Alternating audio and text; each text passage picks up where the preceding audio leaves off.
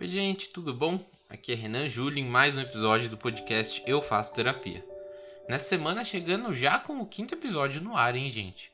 Para quem não sabe, esse podcast faz parte do projeto Calma, que nasceu com o objetivo de formar espaço de discussão sobre saúde mental. A ideia é que a cada semana ou a cada 15 dias eu traga um convidado aqui para me contar sua experiência com a psicoterapia. E aí, no final de cada episódio, a nossa psicóloga parceira, a Alicia Raichar, comenta o tema principal da conversa, trazendo algumas reflexões e dicas sobre os assuntos discutidos. No episódio de hoje, eu conto com a presença muito querida da Lívia W. Junqueira, jornalista e a primeira mãe do podcast até agora. Vamos ouvir?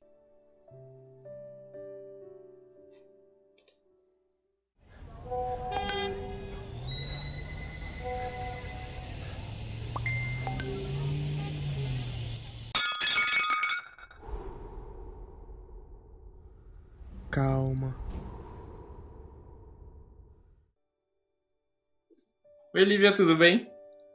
Oi, Renan, tudo bem e você? Tudo ótimo. Gente, para quem não sabe, eu e a Lívia a gente tem uma história muito legal. é, a Lívia, ela é irmã do meu melhor amigo de infância, que é o Lucas. E, e a Lívia tentou, quando eu ainda era muito jovem, me ajudar a repensar ou pensar mais sobre a ideia de ser jornalista, né, Lívia?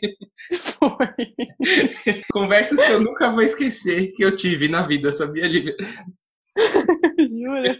Foi muito legal, porque assim, a gente chegava com uma visão, enfim, né, 17 anos de idade, poxa, já são 10 anos dessa decisão, então é que passou rápido. Uau. Se pensar que, assim, eu nem sabia muito bem o que, que era isso da vida, e você, e enfim, o Bruno, né, seu marido, que também é jornalista, vocês sentaram comigo num quarto, mandaram o, o Lucas sair do quarto, falaram, ó, a gente tem que conversar com ele. E aí, enfim, vocês me apresentaram um pouco de vantagens, desvantagens. E eu nunca vou esquecer, foi muito legal, sabia? Ai, que bom. Ai, fico feliz, porque acho que a gente tinha um, um, sem nem saber antes, né, de ter filhos, a gente já tinha uma preocupação meio que maternal e paternal, tipo, tem certeza do que você tá fazendo? Deixa a gente te pontuar bem. Ó, se vale dizer, Lívia, eu ainda não sei responder aquela pergunta. Mas estamos aí. Acho que nem eu, viu? Bom, muito bem. Feita essa introdução, Olivia, eu queria é, pedir para você se apresentar, falar um pouquinho sobre você, o que, que você faz, o que, que você gosta de fazer. Bom, deixa eu pensar, que eu tô numa idade que eu já me confundo com a minha idade. Eu tô com 31. eu me tornei mãe aos 29.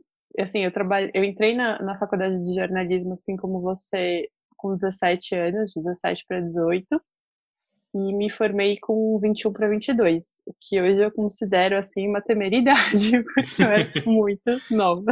Muito, muito Sim, a gente acha que é maduro, mas enfim, tem que viver, né? Para ser maduro você precisa rodar.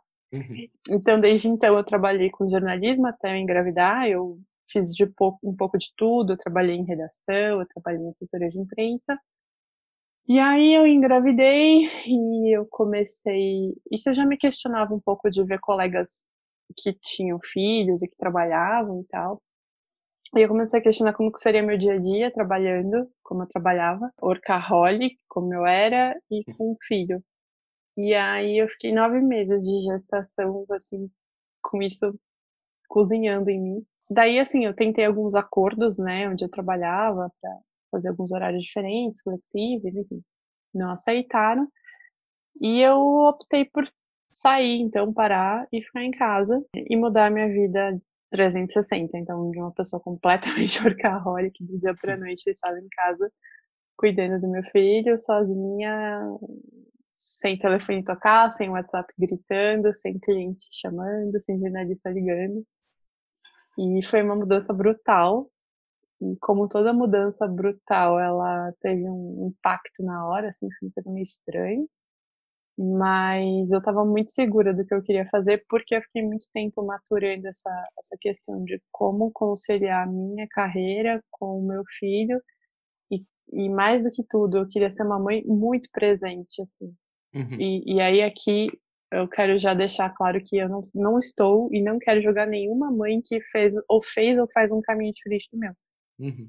mas eu só queria uma maternidade leve para mim e, e, muito, muito, muito, muito presente na vida do meu filho. Então, na vida que eu tinha, eu não via essa possibilidade, né?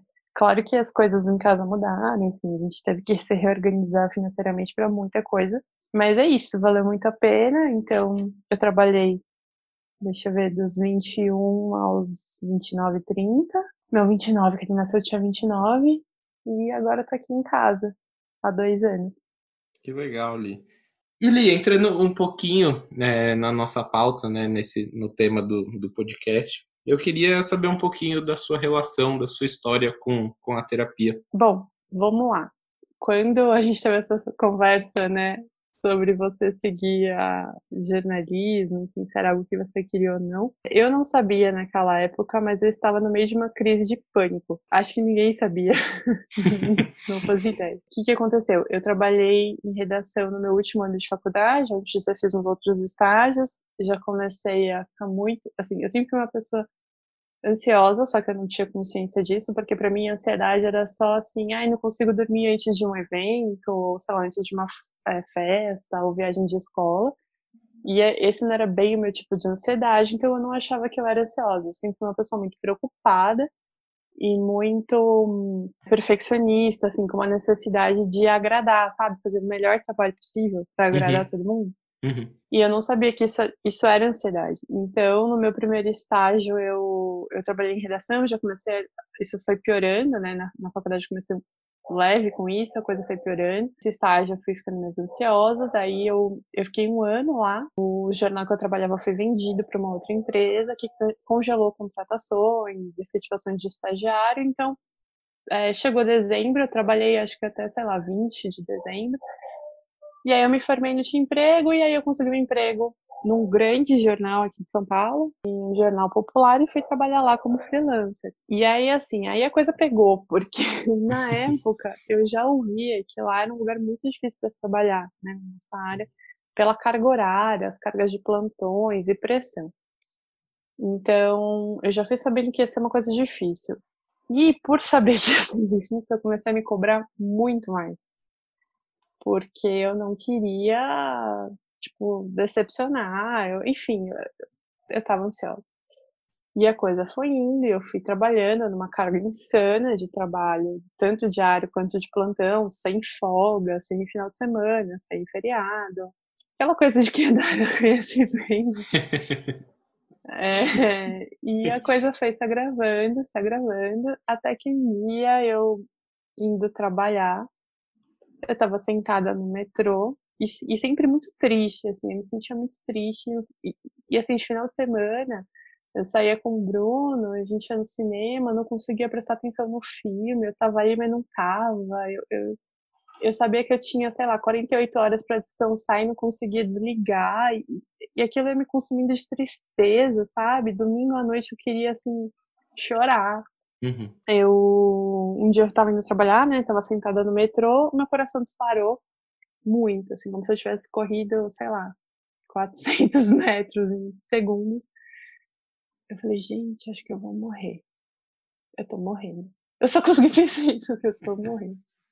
Aí, tipo, ele parou de, de, de bater forte, assim, e tal, fui trabalhar, Aí, nos próximos dias, isso acontecia quando tipo, eu tava sentada, né, fazendo minhas matérias, apuração. Muito tempo sentada e, de repente, meu coração, tipo... eu pensava, gente, mas eu tô parada. Tipo, como, né? E eu não entendia. Aí eu marquei uma cardiologista, porque eu, eu nasci com sopro, então desde pequenininha eu passava lá. Aí eu fui nela tal, eu falei, doutora, tá acontecendo isso, acho que eu vou morrer. Imagina se eu vi isso, hoje, hoje eu acho que é cômico, né? De uma pessoa que tinha 21, 22 anos achando que ia morrer, né? Aí ela me, ela me examinou tudo e ela falou, pediu alguns outros exames tal, mas ela falou pra mim, olha, eu acho que você precisa procurar um psicólogo tal, porque isso é emocional. Mas vamos fazer os exames só para ter certeza. E eu falei, ah, acho que não, ah, não deve ser, né? Segue a vida. E, e fui nessas, assim, levando o, o meu corpo ao extremo, até que eu já não, não vou nem saber te dizer ao certo, assim, o, o que que me fez eclodir, Mas eu, tipo, não conseguia mais levantar para trabalhar de tanta ansiedade, tristeza, aquilo me remoía. E eu só conseguia pensar que eu precisava sair daquele trabalho, que aquilo estava me fazendo muito mal. E que enquanto eu não saísse de lá, eu não ia conseguir melhorar. Agora tô lembrando aqui, eu, inclusive, assim, até chegar nessa conclusão, eu pegava umas viroses, que assim, geralmente virose em um, dois dias você tá legal, né? Eu Sim. pegava virose que eu ficava uma semana em casa, deitada, assim, e eu perdia, sei lá, 7 quilos, 8 quilos. Eu acho que foi mais ou menos aí que eu comecei a perceber que, tipo, não tava legal, eu pegava coisas que ninguém pegava, eu tava sempre doente. E assim, eu fiquei trabalhando nesse lugar um ano e dez meses, quase dois, então. É assim, é tempo. Né? É tempo. Eu cheguei, aí eu conversei com meus pais, falei, gente, tá me fazendo muito mal, assim, eu não sei explicar, só sinto que eu preciso sair. E aí meus pais né, me ajudaram, falaram, não, tudo bem, né, sai, mas assim, muito preocupados também, porque meus pais têm essa coisa muito de trabalho e tal, então eu percebi a preocupação neles, né, tipo, é o seu primeiro emprego, você é CLT, nova desse jeito, eu tinha um salário muito bom, assim, tipo, como assim, né? Então isso me fazia me sentir também mais culpada, tipo um fracasso, assim, sabe? Ai, eu tô jogando um emprego bom pela janela e tal. Mas enfim, tomei a decisão, pedi demissão. E no dia seguinte que eu acordei, tipo, tava em casa, não tinha nada para fazer, eu falei, tá, acho que eu vou fazer terapia, porque, assim, eu não sei o que eu tenho, não adianta ficar aqui em casa olhando pro teto e eu, eu preciso de ajuda. E aí, na época, uma amiga minha, que, que, é, é, na verdade ela é minha professora de inglês e se tornou uma amiga, ela, ela é formada em psicologia, mas não exercia, né? Eu contei toda a história para ela, ela falou para mim, olha, vai lá na Maristela, porque ela é muito boa, acho que ela vai te ajudar. Falei, tá bom. Aí liguei pra, pra Maristela, né? E aí deixei um recado na época no, telefone dela tal. E aí, enfim, a gente marcou um, um, um, assim, um horário logo pro dia seguinte. E aí eu fui. Fui lá na Maristela e fiquei com ela dos meus 21 até os, se eu não me engano, 28. Nossa, bastante é, tempo. 28. Né? Fiquei muito tempo. E foi, assim, maravilhoso. Então, só tenho coisas boas a dizer. Fui descobrindo uma série de coisas sobre mim que eu não fazia ideia. Uhum. Que era, assim, um problema re relativamente pontual, que era essa minha questão do estresse, do trabalho e da ansiedade eu fui descobrindo uma série de camadas de coisas que estavam por baixo que eu não fazia a menor ideia. Então eu fui ficando e fui me, fui me descobrindo. Foi maravilhoso. E foi muito chocante ele entrar pela primeira vez no consultório? Não, não. Eu, eu tava me sentindo assim. Assim, a casa era muito acolhedora. A minha terapeuta, ela é uma pessoa assim, iluminada. é, sabe, uma pessoa que, tipo, se sente assim, calor na alma. Uhum. Então eu me senti acolhida já assim de primeira, sabe? Mas como eu tava assim no meio dessa crise de pânico, eu me sentia tipo descolada de mim, sabe? Eu, eu, eu tava, eu sabia que meu racional era lúcido, eu falava com você, eu sabia que eu tava falando coisas coerentes.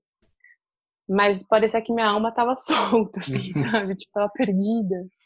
Então era uma sensação estranha. Então quando eu entrei lá, eu me sentia assim. E aí, quando eu, eu fiz a primeira consulta com ela enfim, pra gente se conhecer, eu senti que ali eu tinha um espaço que aquilo ia começar, eu ia conseguir fazer, voltar a ser uma pessoa inteira, racional e alma, sabe?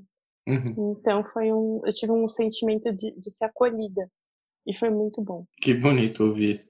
E uma coisa muito, muito legal é que as pessoas, pelo menos todas que passaram aqui, falam dos seus psicólogos e das suas psicólogas pelo nome. É, e, e, cara, é, acho que é isso, essa relação, né? É, é difícil, não, não é uma médica ou um médico qualquer que passa na vida, né? Tanto que, assim, eu lembro que uma amiga minha, uma grande amiga minha, falou assim pra mim: Nossa, mas você não vai procurar outro para ter uma outra opinião? Eu falei: Meu, eu gostei dela. Eu não sei que linha ela segue, eu, eu, não, eu não quero saber. eu quero falar com ela, sabe? E eu sei que foi uma coisa assim, tão maravilhosa que eh, eh, essas minhas amigas de infância, eu, toda vez que eu encontrava com elas, eu falava que eu estava amando. Eu sei que duas me pediram indicação e as duas foram fazer terapia com pessoas que a minha terapeuta indicou. Que legal, então, uma rede, né? É, porque eu acho que as pessoas vão sentindo que você vai ficando bem e que, e que aquilo te faz bem e fala, eu também quero. E o que, que você tá fazendo? Então foi muito bom. E assim, acho que uma das coisas que eu lembro dela com mais carinho é porque, assim, quando eu cheguei lá pedindo ajuda, eu não fazia ideia do que eu tinha, né? Uhum. E ela não chegou em momento algum e falou assim para mim: Oi, você está passando por uma crise de pânico, né? Você está, está com síndrome do pânico. Não ela me acolheu, ela me ouviu e a gente ficou assim conversando e trabalhando e analisando esses sentimentos por mais de anos, assim, acho que foram uns dois anos. Até que um dia, quando eu, eu acho que ela sentiu que eu estava preparada, ela falou: Então, lembra quando você chegou aqui? Você estava com síndrome do pânico. E aquilo foi chocante para mim, porque uhum. se ela tivesse me dado um diagnóstico na porta de entrada, talvez eu nem voltasse. Sabe? Eu ia falar, não, não tô. Eu ia entrar em negação, assim como minha cardiologista me falou, olha, eu acho que é emocional, e eu fiquei um tempão negando. Uhum. Então, eu acho que uma das coisas que, assim, mais me emociona do processo terapêutico, quando eu analiso o que foi feito, é o respeito que ela teve comigo e provavelmente, né, com todos os pacientes dela, de entender um processo, né? De, de, de você estar tá se desconstruindo, você está se conhecendo. E a terapia só faz sentido quando você está apto para ouvir. Eu tinha essa impressão, eu falava, gente, eu acho que ela tem coisas para falar sobre mim que ela já está há anos esperando. Eu sentia isso. Mas ela ainda não está no momento de me pontuar. Eu ainda não cheguei lá, né? Ela chegou, é, mas eu não, eu não cheguei ainda. É, eu, eu, eu falava isso pro Bruno, eu falava, meu, eu tenho a impressão que ela sacou meu jeitão e muitas coisas minhas em duas, três sessões. E daí, tipo, ela ficou anos esperando a hora certa de pontuar as coisas. E eu acho isso tão bonito, porque eu sou uma pessoa ansiosa e quando eu saco uma coisa, eu quero sair falando pra todo mundo, sabe? Tipo... Só que aí ela me fez entender isso. A gente tem que estar tá pronto, né? A gente tá, tem que estar tá preparado para certas coisas, senão são só palavras jogadas, assim, não, elas não vão fazer sentido. Inclusive, é, é, acho que até a minha próxima pergunta ali, porque você até agora foi a pessoa que mais anos passou no processo. E uhum. você já, já falou, né? Colocou em palavras dessa, dessa curva mesmo, né? De autoconhecimento, de, de evolução, até de bem-estar. Como, como foi processar isso e acompanhar isso ao longo dos anos? Como foi se sentir melhor ao longo do tempo? Né? Foi muito bom. Assim, eu acho que além de, claro, todo o processo terapêutico, também tem o processo do amadurecimento de vida, né? Então, e, e, eu acho que eu não teria amadurecido tanto se eu não tivesse passado pelo processo terapêutico. Uma coisa tá bem ligada à outra. Então, eu consigo me olhar para trás e ver a menina que entrou no consultório dela pedindo ajuda desesperada. E eu consigo ver hoje a mãe que eu sou, que tem muito mais recurso emocional e, e, e como ela dizia, ferramenta uhum. para ensinar meu filho, para lidar com situações adversas da vida e, e para eu mesma poder me colocar no, no mundo, né, de uma forma que eu me proteja mais, porque eu não me protegia, ou que eu saiba também o limite das outras pessoas, porque eu também não sabia, né? Eu não sabia o meu, como é que eu ia saber o limite dos outros?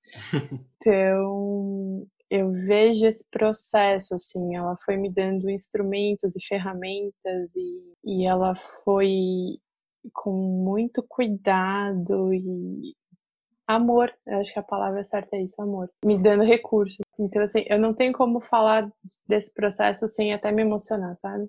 Uhum. É, foi uma coisa muito bonita. Incrível. E quando eu fui chegando mais no fim desse ciclo, né, da, da terapia, eu fui percebendo que, assim, eu já não tinha tantos temas para trazer, os temas foram, foram ficando escassos e, e eu estava me saindo muito bem em tudo que era dificuldade para mim no passado, eu conseguia já ir resolvendo com todos os recursos que ela tinha me ensinado a ter. Uhum. Então, foi um momento que eu conversei com ela que a gente achou que eu já estava, assim, terapia não acaba, né? Mas naquele momento que eu estava esvaziada. E aí daí eu, enfim, trabalhei mais um pouco, engravidei, tive meu filho, e aí sim, puerpério é uma coisa louca e que se eu não tivesse feito terapia, eu acho que aí sim eu ia ter um problema seríssimo pela frente, porque o puerpério é uma coisa muito delicada, assim, então uhum. os hormônios Imagina, você vem nove meses, hormônio subindo, hormônio subindo, hormônio subindo, o bebê nasceu, eles desabam. Então, assim, é tudo muito intenso e, e assim, você tá chorando e não sabe nem porquê, você tá feliz e tá triste. Você tá com uma vida nova para criar, ao mesmo tempo tá em luto pela vida que você tinha, porque aquela vida acabou. Agora você tem uma nova. Então, ele é um processo muito de, de, sentimentos muito contraditórios. Você está muito feliz, você está muito triste, você está muito preocupado, mas você também está muito plena de ter uma criança com você. Então, assim, foi muito difícil. E sem esse recurso anterior da terapia, eu acho que eu não teria, não teria passado por ele bem. Uhum. E, mas ainda assim, depois, quando meu filho estava com um ano e meio, eu voltei para terapia. No fim do ano passado, eu fiquei uns quatro meses com ela porque eu me sentia muito sozinha cuidando do meu filho, embora tivesse sido uma decisão minha, né? E eu queria trabalhar um pouco disso com ela, e foi bem legal. Assim, deu pra me situar de novo, enfim, ver minhas responsabilidades, meus pedidos, mas dessa vez eu não senti necessidade de seguir tanto, assim, eu acho que os recursos que eu, que eu tive dessa primeira temporada de terapia de anos, eles uhum. ainda estão aqui comigo e, e eu ainda uso. Então, eu não senti necessidade de, de continuar. Eu, eu, até por questões financeiras, eu achei que daria para parar um pouquinho, né? Não, e, e, aí, assim, eu, eu comecei também a estudar muitas coisas, assim, sobre psicologia recentemente, depois que meu filho nasceu, que também, depois de todo esse caminho traçado, terapêutico comigo fazem muito sentido. Então, eu estou conseguindo encontrar novas ferramentas a partir de estudo. Uhum. Mas eu acho que eu não conseguiria fazer isso sozinha sem a terapia prévia. E nesse processo, enquanto maternidade, né, nessa mudança de perfil, o quanto que isso influenciou nessa nova etapa da vida? Como que foi mesclar tudo isso? Enfim, uma decisão super difícil que você tomou, um filho. Como que foi esse processo? Foi um processo, assim, foi realmente foi um processo. Acho que é essa que é a questão. Eu vim maturando desde sempre, assim, eu eu tinha isso comigo que eu teria um filho, assim. Eu não vou te dizer que eu queria ser mãe, eu tinha certeza que eu seria. Então, quando eu entrei na faculdade, uma das. Assim, eu sempre perguntava para as professoras mulheres que apareciam como que elas tinham conciliado carreira e filhos. E elas ficavam sempre muito assustadas com a minha pergunta, como se eu fosse um ET. Colegas minhas, assim, de classe também, sempre me olhavam recriminando, como se for, a minha pergunta fosse muito descabida, porque no século XXI, obviamente, você tem que dar conta de tudo. Então eu sempre tive essa preocupação, sabe, de, de como que você faz duas coisas assim bem. Como você é uma boa profissional, uma boa mãe. E eu vim maturando, isso foi um processo. Então, quando eu decidi ficar em casa, eu, eu, eu já estava decidida, né? Eu, eu posso dizer que eu vim trabalhando essa questão a faculdade inteira, os anos de trabalho inteiro. Eu fui maturando isso sem nem perceber, né? Acho que é, foi realmente uma coisa inconsciente, porque daí quando eu resolvi, resolvi realmente ficar em casa, eu já estava muito segura, então eu não sofri com a decisão. Que lógico, me fez sofrer um pouco, foi assim, poxa, será mesmo que o caminho que eu estou levando só tem essa alternativa? Mas daí eu olhava para o meu filho e pensava, eu não quero ficar 12 horas longe de, dele, eu não quero cruzar a cidade, deixar ele numa creche. E não porque eu acho que é errado, é porque eu quero ficar perto dele sabe? Uhum. Acho que se eu não tivesse a oportunidade de rever as contas de casa e ficar perto dele, eu faria isso, lógico. Ou se eu olhasse para o meu trabalho e pensasse, não, meu trabalho é mais importante para mim, ou eu sou muito realizada, então eu vou conseguir me dividir bem, tudo bem. Mas não era isso, eu olhava para ele e eu sentia uma vontade, uma, não era uma vontade, era uma necessidade de estar perto dele, sabe? Uhum. De, de ver o que ele estava fazendo, de acompanhar o desenvolvimento dele, de, de estar aqui. Então, para mim, não foi nem um pouco sofrido, assim, eu acho que foi muito mais chocante para todo mundo que trabalhava comigo aqui. Foi tipo, meu, como assim? Porque é uma coisa que eu nunca tinha externado, né, para ninguém, assim, eu, realmente foi um processo inconsciente. Então, para mim foi muito fácil tomar essa decisão, assim. E eu não me arrependo nem um minuto, assim, eu, eu, eu sinto que eu tô cumprindo com algo que a minha alma pede. Então, e eu sei que um dia eu vou voltar pro mercado também. Né? Uhum. Não sei se como jornalista, mas vou voltar a trabalhar porque eu gosto de trabalhar e eu gosto assim de, de me desenvolver. Mas nesse momento eu tô fazendo o que eu queria fazer, que é algo também que eu aprendi nessa primeira leva da terapia, que é o respeito, né? Uhum. Assim, eu, eu levei esse emprego foi o que me levou para terapia, mas eu fiz isso algumas vezes na vida, algumas boas vezes, assim, fui aumentando meu limite de tolerância a coisas que eu não gostava, só para cumprir com o que a sociedade espera, né? E, na terapia eu, eu, comecei a perceber qual que é o meu limite, o que que eu realmente quero fazer.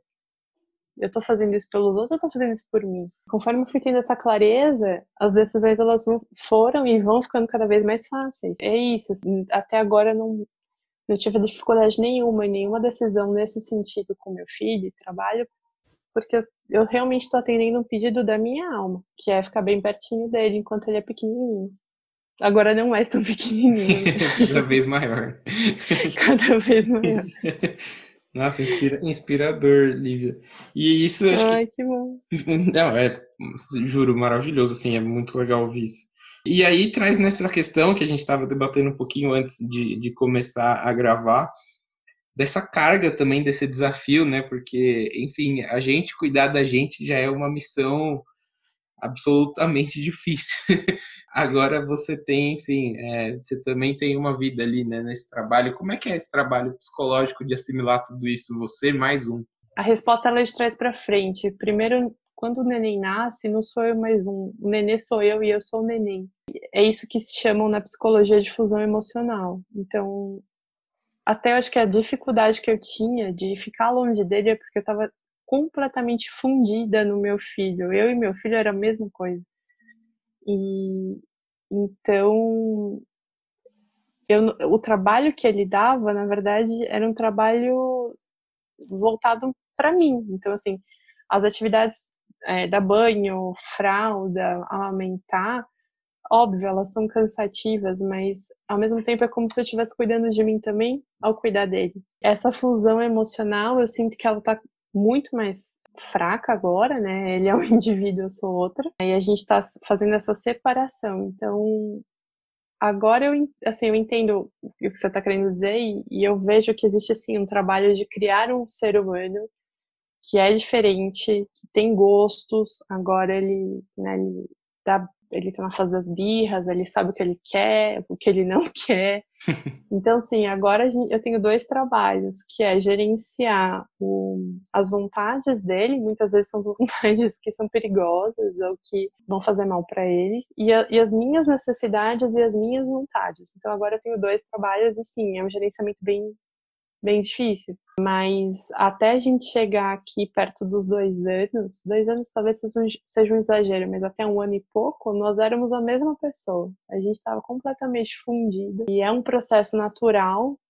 É, eu, eu, fui estudar, né? Enfim, Uhum. Eu continuo estudando, é um processo natural que, que as, as mães passam, que também faz parte do puerpério, para que você consiga atender um recém-nascido. Então, assim, a natureza é muito sábia e tudo que a criança sente, a mãe sente e vice-versa. Então, e quando dizem assim que, nossa, de, tipo, de repente ela virou mãe, assim, tá sabendo fazer tudo, é daí. Se você entra em contato com esse seu com esse seu instinto e se você se joga nessa fusão emocional, você tá cuidando de você mesmo quando você cuida do bebê. Posso dizer que foi um processo de cuidar de mim, de eu cuidar dele, eu cuidava de mim, foi muito bom.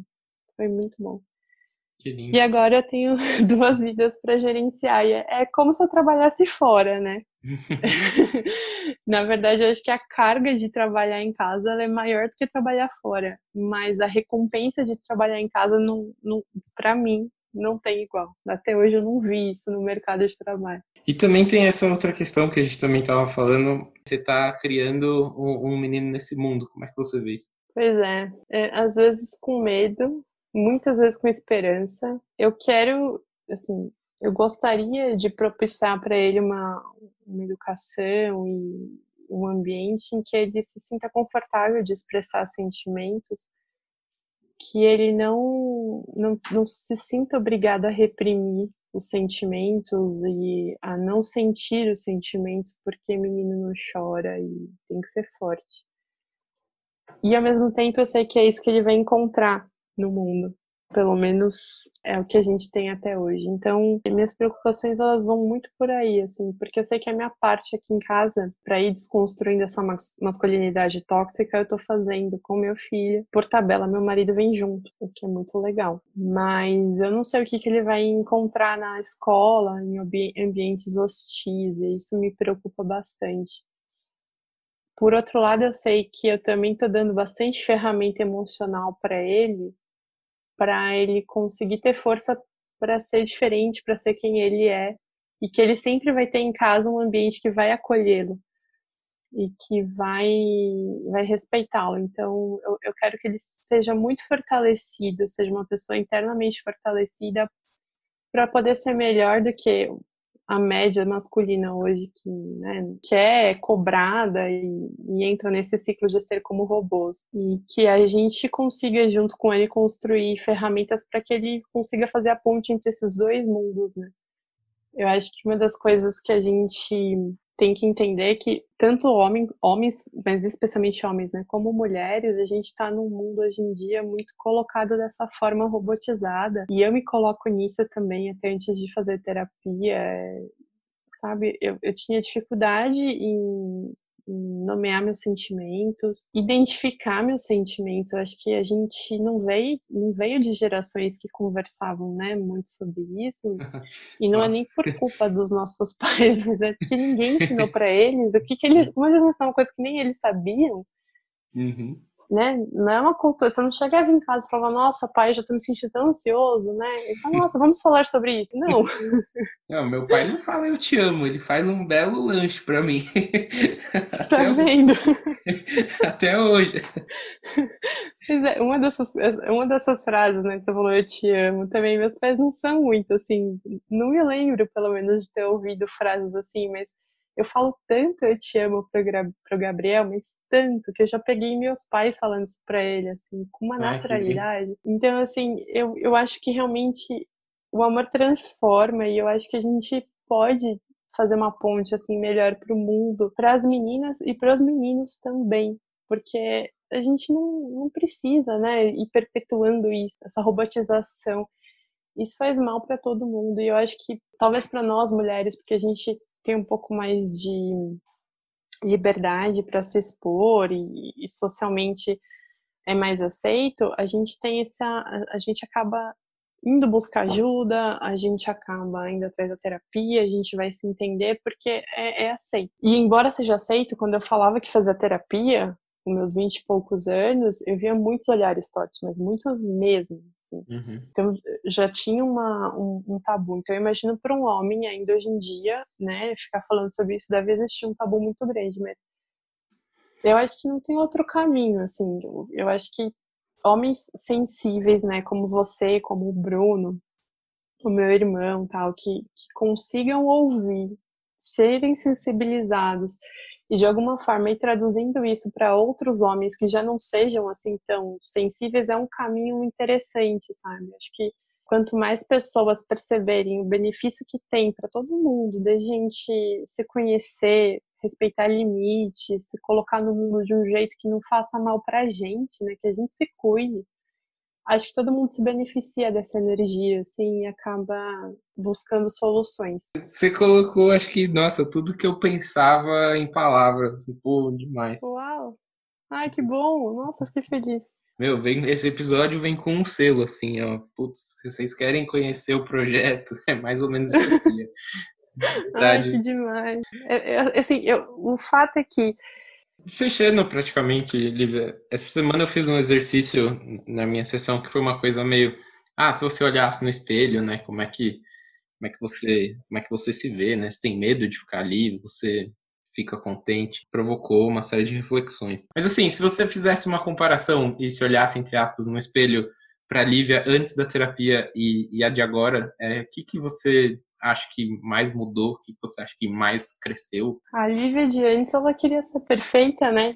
E a perfeição não existe. Eu tô indo para um clichê, mas que era eu. A Lívia de antes era uma pessoa muito rígida, porque é, perfeição e rigidez, né, estão juntos. Então, a Olivia antes não sabia lidar com imprevistos. É, e ela tinha ataques de ansiedade.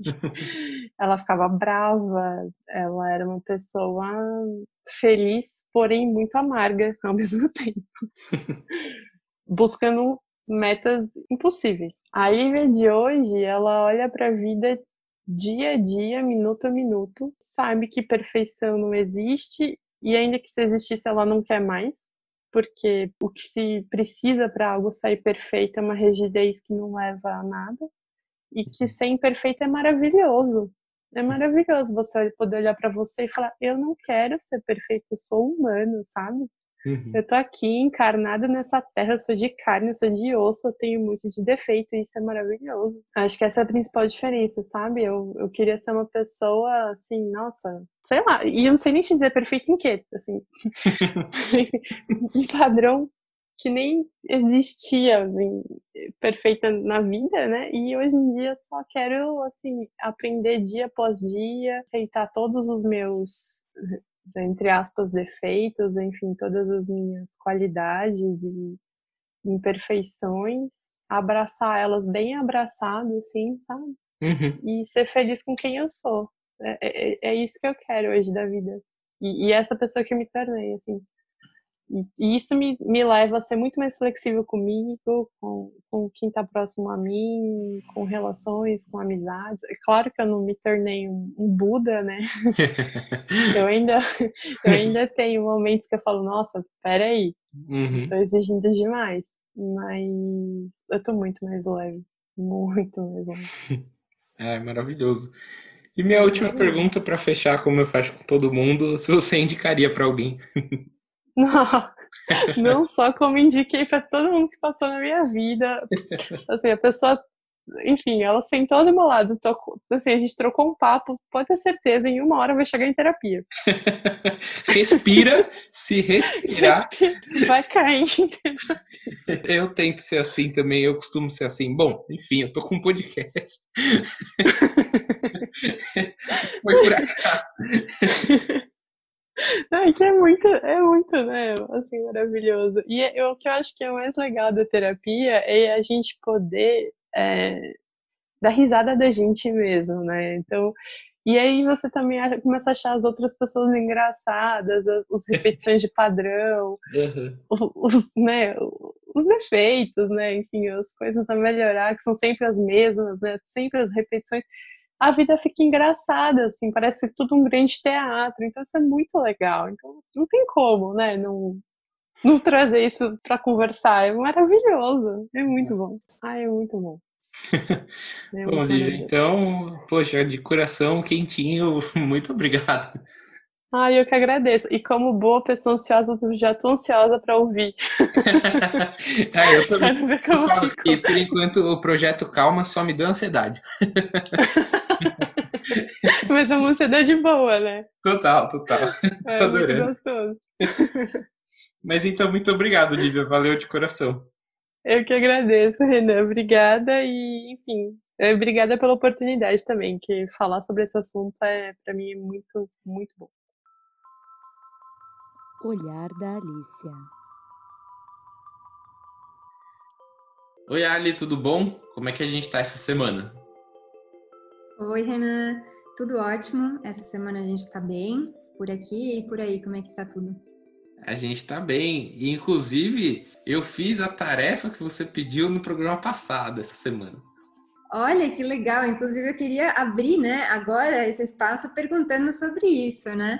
Legal. Então, se você quiser compartilhar aí com a gente como é que, como é que foi, né? Se quiser também resumir um pouco o que, que era. Eu lembro que você tinha pedido para mim e para quem nos escuta para fazer uma tarefa simples de gratidão sobre o seu dia, de você anotar antes de uhum. dormir três coisinhas no seu dia que te fizeram feliz, que te fizeram bem, para você agradecer. E podiam ser coisinhas super simples.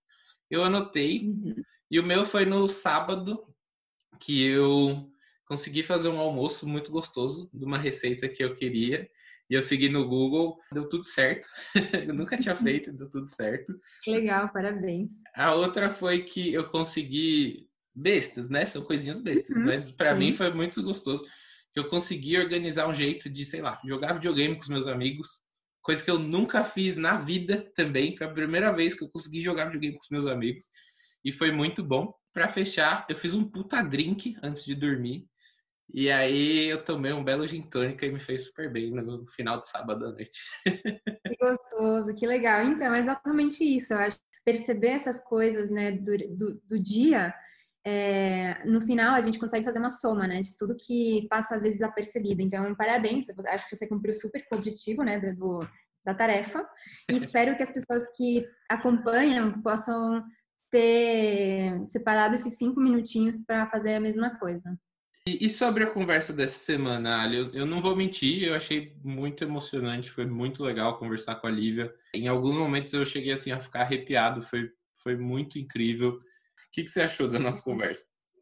Olha, eu posso dizer a mesma coisa. Eu, eu sou muito suspeita porque para mim qualquer processo terapêutico ele tem o seu encanto, né? Pessoas falando sobre isso com tanta emoção, com tanto carinho, porque você realmente vê que o processo terapêutico fez diferença da, na vida dessa pessoa. Então, acompanhar isso, mesmo que de curtinho, né? Mesmo que tenha sido curto é, comparado com tudo, todo o processo de sete anos, eu acho que é muito gratificante. É, eu trouxe aqui alguns pontos levantados por ela para a gente discutir. O primeiro deles, Ali, é que a Lívia menciona sobre síndrome do pânico, né? Você uhum. pode falar um pouquinho mais sobre isso? O ataque do pânico, né? Eu acho que foi o que ela trouxe, que ela teve esse primeiro ataque do pânico no metrô. O que, que isso significa? Um ataque do pânico é o aparecimento súbito de um medo muito intenso ou de um mal-estar também, e chega no seu pico, né, em poucos minutos. Então, é uma experiência muito intensa, é disso, de um medo ou de um mal-estar muito intenso, mas que dura poucos minutos, né, comparado com a intensidade que ele que ele representa para a pessoa.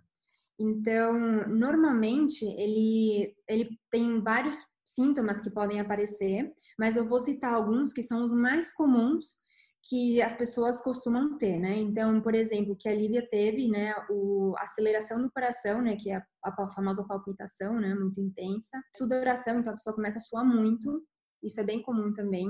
Tremor também é bastante comum. A dificuldade para respirar ou a sensação, inclusive, de, de afogamento, de não conseguir que o ar passe, né? Que chega aos pulmões. Outro aspecto que ela também menciona é a desrealização ou a despersonalização, que são dois, o significado é essa sensação de separação do mundo. Então, que você sente que você está ali, mas ao mesmo tempo parece que a sua alma, a sua percepção está muito longe, né? Que é o que ela também já trouxe na, na, entrevista. E o famoso, né? Que eu acho que é um que todo mundo costuma ter, é um medo muito intenso de morrer. É a certeza de que você vai morrer. Inclusive, muitas pessoas acabam indo para o pronto-socorro por ataques de pânico por essa sensação, essa sensação mesmo, né? Então, acho que o procedimento que ela fez, né, de, de marcar hora com a, a cardiologista dela, a médica ter passado todos esses testes, né, é um processo bastante comum, porque sempre tem que se considerar outras coisas que possam estar acontecendo. Então, quando a pessoa vai para o médico, ele costuma pedir esses testes para ter certeza de que não é alguma coisa física. Normalmente, quando os médicos já percebem que é uma questão emocional, eles realmente fazem essa indicação que a médica dela fez. Ou passar por um psicólogo ou por um psiquiatra, mas realmente enfocar mais na questão emocional. Então, quando ela menciona que ela teve esse é, episódio, que ela também teve outros, não ficou muito claro a quantidade de vezes que ela teve, mas o que acontece? Quando a pessoa costuma ter mais alguns ataques seguidos, né, durante um certo período de tempo, já pode ser considerado um transtorno do pânico ou um síndrome do pânico. Então, dependendo da quantidade de ataques do pânico, isso pode caracterizar esse transtorno. Mas isso também precisa ser estudado por um profissional, né? No caso, um psiquiatra é o mais indicado, e fazer esse acompanhamento terapêutico ou, inclusive, em alguns casos mais é, difíceis ou de mais densidade, até farmacêutico. Perfeito. Outra questão apontada pela Lívia na nossa conversa foi sobre a maternidade, né? Ela foi, por enquanto, a nossa primeira mãe convidada. E, enfim, ela traz algumas questões é, muito interessantes que eu só posso pedir para você me ajudar a entender. Primeiro, parabéns para ela, né, pelo filho dela, pela maternidade que ela está vivenciando. Eu acho que ela trouxe de uma maneira tão doce e tão gostosa de ouvir que dá para perceber que ela está aproveitando, né? Que tomou uma decisão de abrir mão da carreira pela maternidade, mas eu fico muito feliz que ela conseguiu fazer esse processo de uma maneira tão leve e de uma maneira tão plena, né? Se respeitando, que foi o que ela falou, né? Acima de tudo, que é tão importante, né? Então, é, na verdade, o que eu também queria comentar é o puerpério só mesmo é, definir um pouco o que, que é esse período, que às vezes a gente ouve muito do pré-parto, pós-parto, e realmente o puerpério ele é o pós-parto. Ele são esses dias, na verdade, pode até depender de cada mulher, mas normalmente são de 45 a 60 dias após o nascimento do bebê, no qual o corpo ele precisa voltar a ser o que ele era antes do nascimento. Então, o corpo ele passa por uma série de mudanças físicas, não somente físicas, como também hormonais e emocionais, para que esse corpo volte a ser o que ele era. Só que o que acontece? São uma série de, de mudanças muito intensas que requerem muita energia, requerem muita, é, muito foco desse corpo, né, dessa mãe, dessa mulher, e que demanda muita, muita energia vital, né? Então ele já é um processo muito desgastante, que também vem acompanhado de emocionalmente, ele já é desse processo emocional muito difícil, hormonal, que foi o que a Lívia falou, um monte de, durante a gravidez são um monte de hormônios que vem subindo, vem subindo, vem subindo. A criança nasce e esses hormônios do nada param de ser reproduzidos e é como se fosse uma queda, né? Então, além de você descobrir um papel novo, né, em relação a esse bebê, você é um papel novo como mãe, como mulher, como esposa, como, enfim, um, a estrutura familiar muda. Então, é, é, muito intenso, é muita coisa acontecendo. Então, realmente, é muito difícil esse, esse tempo, né? O puerpério para uma mulher é muito difícil. A gente tende a ouvir uma versão muito romantizada desse momento que é maravilhoso com o bebê recém-nascido e tá, tá, tá. Só que a verdade atrás disso é de bastante sofrimento, inclusive. Então, eu acho que além de tudo isso, não se fala, mas a, mãe de um bebê de um bebê recém-nascido, ela entra numa quarentena também. Ela não sai quase de casa, ela fica presa a esse bebê. Inclusive, o bebê recém-nascido, ele não é recomendado que ele saia na, na rua logo em seguida, então ela precisa respeitar esse tempo. Então, junto a tudo que isso que a gente está comentando, ela está em quarentena. Então, agora para as pessoas que estão ouvindo, que estão em quarentena, que a gente está, imagina somar o fato do seu corpo estar adaptando, né, essa nova realidade a voltar, né, no que era antes, um bebê recém-nascido, um monte de hormônio aí subindo e descendo, além do fato de você estar em isolamento. Então, eu acho que dá para pensar bastante nessa, nesse tempo de dificuldade, né, que as mulheres passam. É, aí a gente começa a ver que o trabalho de mãe, ele realmente precisa ser muito respeitado. Tudo bem. Outra questão que, que a Lívia aponta é sobre, justamente sobre isso, né, a questão de educar e criar uma pessoa nesse mundo. Cara, eu fiquei muito assustado com essa ideia, assim, o que, que você acha dessa reflexão? Eu, eu sou sincera, eu acho que eu eu não sou mãe, isso também quero deixar claro aqui, mas esse medo que ela trouxe de é o medo de você trazer todas as bo coisas boas para essa criança, ensinar tudo isso e saber que querendo ou não, ela vai chegar vai chegar uma hora que essa criança vai entrar no mundo real e que essa criança não vai mais depender de você ao 100% e ela vai começar a tomar as próprias decisões. Ela é um sujeito, né? A Lívia trouxe, né, no começo, esse cuidado com esse pequeno ser que vem ao mundo, ele acaba misturando um pouco nessa fusão emocional que ela bem trouxe, que ela acaba, ela acabou sentindo que ela era o bebê e o bebê era ela. E eu acho que é uma forma na, da natureza funcionar, porque é uma maneira de você realmente cuidar dessa criança de uma maneira plena, ao 100%, porque você sente que você tá fazendo isso de uma maneira para você mesma, né? E quando você começa a ter esse, essa individualização do bebê, esses medos acabam vindo de uma maneira muito intensa, porque não depende mais somente de você, né?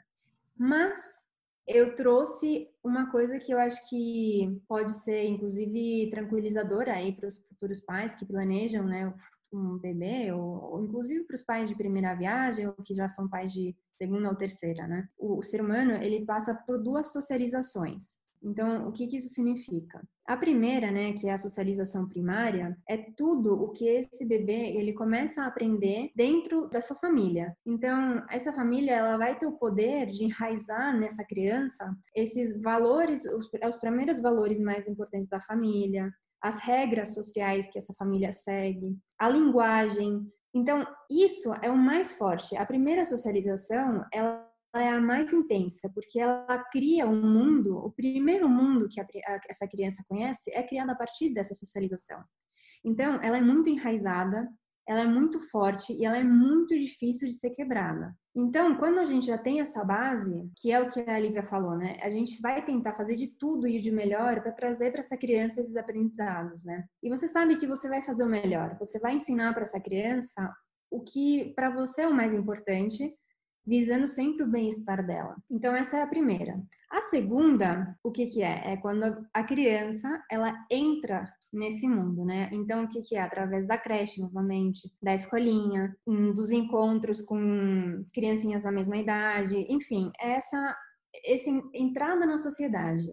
Então, essa é a socialização secundária, na qual a sociedade vai mostrar para essa criança que tem coisas que não são iguais, que foram ensinadas em casa, mas que também são necessárias para ela entrar e ser aceita nessa sociedade. Então, vai chegar um momento, quando a criança tiver muita mais consciência, que ela vai ter coisas nas quais ela vai poder, inclusive, escolher o que, que ela vai escolher dentro dessa socialização primária e secundária. Mas a maioria já mostraram estudos, a criança ela continua muito forte com seus valores primários e ela só acrescenta os secundários que para ela parecem ser interessantes. E isso vai constituindo o ser humano. Então, mas é, é importante mostrar que está provado que a primeira socialização, que é esse primeiro contato, ele é muito forte. Então, o que a Lívia trouxe já, é, já tem que dar tranquilidade para você, como pai, sentir, bom, eu tô, eu tô mostrando tudo que eu posso para essa criança, né, para esse bebê, e tem que ser suficiente até certo ponto para ela ter a riqueza, né, e a segurança suficiente para entrar no mundo e depois tomar as escolhas dela como indivídua. É legal a gente conseguir pensar desse jeito que eu acho que dá um pouco mais de, não sei, de tranquilidade, né? É, eu não sabia de nada disso, nossa. Enfim, as coisas começam a fazer mais sentido, né, na vida. Uma das outras questões que ela apontou foi sobre essa relação entre perfeccionismo, rigidez e essa e como isso pode afetar as relações. O que, que você acha disso? É, esse é um tema bastante extenso, que eu, eu acho que eu já tinha comentado com você um pouco antes. Ele é um tema muito interessante. Eu acho que o perfeccionismo e a rigidez, elas vão de mãos atadas, né, mãos juntas, né, como se fala. Então, eu acho que pessoas que são perfeccionistas, elas buscam cumprir um objetivo através de um caminho muito rígido. Então, não só isso afeta a maneira que o sujeito vai tentar chegar no objetivo, que é uma, uma forma muito rígida, não se permitindo ir por nenhum outro caminho a não ser aquele, e também afeta as relações interpessoais, porque na hora que a pessoa é muito perfeccionista, muito rígida, a forma em que ela vê o mundo, a percepção de mundo é muito fechada, é muito rígida, né? Comentando isso novamente. Então, o que acontece? Essa pessoa ela não está aberta à maneira dos outros de ser, porque o jeito que ela enxerga o mundo é de uma maneira, e se o jeito que ela enxerga é muito fechado, ela não vai, ela vai ter muita dificuldade de conseguir enxergar o jeito em que a outra pessoa enxerga esse mundo. E isso vai levar a atritos, porque não vai fluir de uma, de uma maneira, da mesma maneira que se ela conseguisse ver que o outro tem outras maneiras de enxergar esse mundo. Também a perfeição ela impede da gente cometer erros. Então, o que acontece? Quando a gente sente que a gente não pode cometer erros, o nosso objetivo ele fica cada vez mais longe, porque é muito mais difícil a gente conseguir chegar nele. E se a gente comete um erro, a gente cai logo de cara e dá na cara no chão, porque a gente não admite ter cometido um erro. Então, é tudo um ciclo vicioso cada vez maior, porque eu não admito cometer um erro, eu erro porque é humano, Aí eu caio, aí eu penso, não, da próxima vez eu não posso cometer nenhum erro, então vou de novo. E as expectativas aumentam e aí a culpa vem porque eu não consigo chegar lá ao 100%. Então, é um ciclo que a única coisa que traz é muita mais ansiedade e muito mais mal-estar. E isso é, eles, é, um, é uma retroalimentação. Nossa, meu então, coração palpitou só de ouvir esse ciclo. é, mas é mesmo, porque ele gera ansiedade. Eu, só de explicar e de pensar e me colocar numa situação assim, uhum. me, me dá desespero, porque eu não consigo imaginar chegar em um topo e aí me falta uhum. até. Falta ar. Né? Falta ar, exatamente. E também o problema é que as pessoas perfeccionistas, elas antecipam o medo de errar. Então, é uma ansiedade constante também, porque eu nem comecei né, o caminho até o meu objetivo. Eu já sei que eu posso errar e aí eu fico com muito medo de errar, então eu já fico antecipando esse medo, essa ansiedade e eu já e eu nem comecei esse caminho, né? Eu nem cheguei a errar e eu já estou sofrendo pelo erro que eu ainda não cometi. Então, tudo isso faz com que chegar até o nosso objetivo, mesmo que de linha reta, seja muito mais difícil e muito mais longe. Então, eu acho que é muito legal pensar, fazer uma metáfora de que uma pessoa perfeccionista é isso, ela vai tentar chegar no objetivo através de uma linha reta. E a gente teria que pensar em mudar um pouco isso e, em vez de fazer um caminho reto até um objetivo, imaginar um caminho em espiral até o nosso objetivo. Por quê? A gente vai começar a percorrer esse caminho até o nosso objetivo, pensando que vai acontecer alguma coisa que vai impedir esse, essa continuidade mas tudo bem, a gente vai estar tá de mente aberta e pensar em outra alternativa. Então a gente parou, continuou de lado e continuou subindo, né? Continua buscando o nosso objetivo. E no meio desse caminho, a gente pode se tropeçar com um monte de imprevistos, mas sabendo que a gente vai poder pensar em outras alternativas de como chegar até o, até o objetivo final. Então, eu acho que essa metáfora ajuda, né, para a gente entender que tem outros caminhos e que a gente não necessariamente precisa fazer isso de uma vez só. Nossa, eu já acalmei.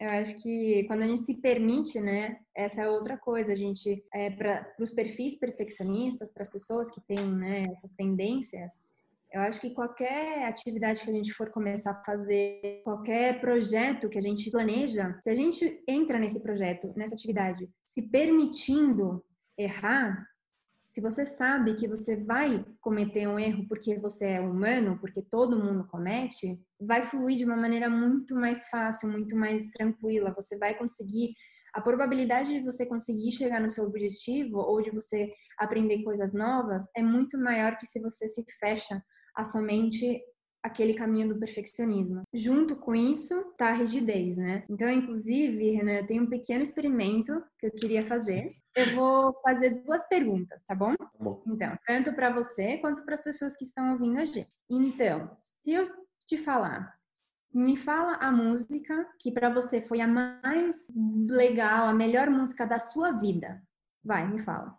Eu tenho, é, vamos lá. É... Just Like Heaven do The Cure. E agora, se eu tivesse que te falar, me fala uma música que você gosta. Hum. é, This Charming Man do Smiths. Normalmente, era isso, é só isso mesmo. Tá bom. Normalmente. Você tava até suando, né? Tava, tava tenso aqui. Desculpa, eu não queria te fazer passar por isso. Ó, gente, foi surpresa, viu? Nada combinado. Não, é realmente, foi, foi uma pegadinha aqui. Não, mas o que eu. É que o Renan ele foi muito rápido. Ele foi muito rápido. Na verdade, esse experimento, ele quer mostrar que quando você tem que escolher uma alternativa só, sem nenhuma possibilidade de erro, é muito mais difícil do que se você escolhe uma opção que você tem muitas mais possibilidades de escolha. Então, esse experimento ele foi feito, né? Ele não foi inventado aqui da minha cabeça, ele foi feito em uma universidade nos, nos Estados Unidos. E o tempo, né, de resposta para a segunda pergunta, que é me fala uma música que você gosta, ela é muito menor do que quando a pessoa tem que escolher uma música, a melhor música da vida dela, porque é muito difícil você fazer uma, um questionamento assim, né? Muito? Eu não sabia que, eu nem sabia que era essa. Apareceu assim. Mas então talvez no seu inconsciente já estava escolhida faz tempo, né? Eu acho talvez. que sim. então, isso mostra que quando você é rígido, você tem mais dificuldade de chegar em respostas. Quando você é mais aberto, quando você tem a mente mais aberta, é mais simples chegar nas respostas, né? Então, eu acho que para a semana que vem, o, o exercício que eu queria trazer é tentar ser mais improvisado. Então, o que, que eu queria dizer com isso? Se a gente estivesse em uma situação normal, não de pandemia, né, uhum. como no Brasil agora, eu falaria para o paciente, por exemplo, se você tem que fazer um caminho para o trabalho, escolher um caminho diferente, fazer um, uma alternativa do seu caminho normal. Mas a gente não está em situação de sair na rua, né? Então, por favor, fique em casa. Mas, nesse caso, daria para fazer, por exemplo, é, usar uma meia de cada cor durante o dia. Ou fazer alguma coisa que não seja planejado e que te faça você, né, aceitar uma situação que tá tudo bem, mas que é diferente da que você normalmente planeja e tá, né, rígido, né, em relação a isso. Então vamos ver aí se as pessoas conseguem, né, e se a gente consegue tirar um pouco dessa rigidez dessa, desse perfeccionismo fazendo os caminhos em espiral. Ai, Ali, você é maravilhosa. Acredito que foi essa a tarefa que eu recebi essa semana da minha psicóloga. Você jura? Eu juro, eu juro. Eu, eu, eu, eu, vou dar uma dica aí pra turma, porque já que eu não posso mudar de rota, mas eu escolhi, enfim, roupas totalmente diferentes da que eu estava usando durante 60 dias essa semana para ver se dava um up e, enfim, tem ajudado. Que legal, Renan. Não sabia, não fazia nem ideia disso. Olha só. Espetacular. De novo, galera, a gente deixa aqui o convite para mandar perguntas por áudio, por mensagem, nos comentários. A gente recebeu umas, uhum. uns feedbacks essa semana, né, Ali, que foi super inspirador. Uhum. Parece que tem uma galera que está refletindo sobre, a gente fica muito feliz. E deixa o espaço aberto aqui, gente. O, o, o, calma é de vocês. É isso aí. Então, Ali, muito obrigado e até semana que vem de meias coloridas. Perfeito. Boa semana, gente. Tchau, tchau. É isso por hoje, pessoal. E espero contar muitas histórias ao longo do projeto. Se você quiser saber mais sobre o Calma, fazer comentários sobre o programa ou até mesmo participar do podcast, é só buscar o nosso perfil no Instagram, arroba projeto calma, e nos enviar uma mensagem. Um abraço e até mais!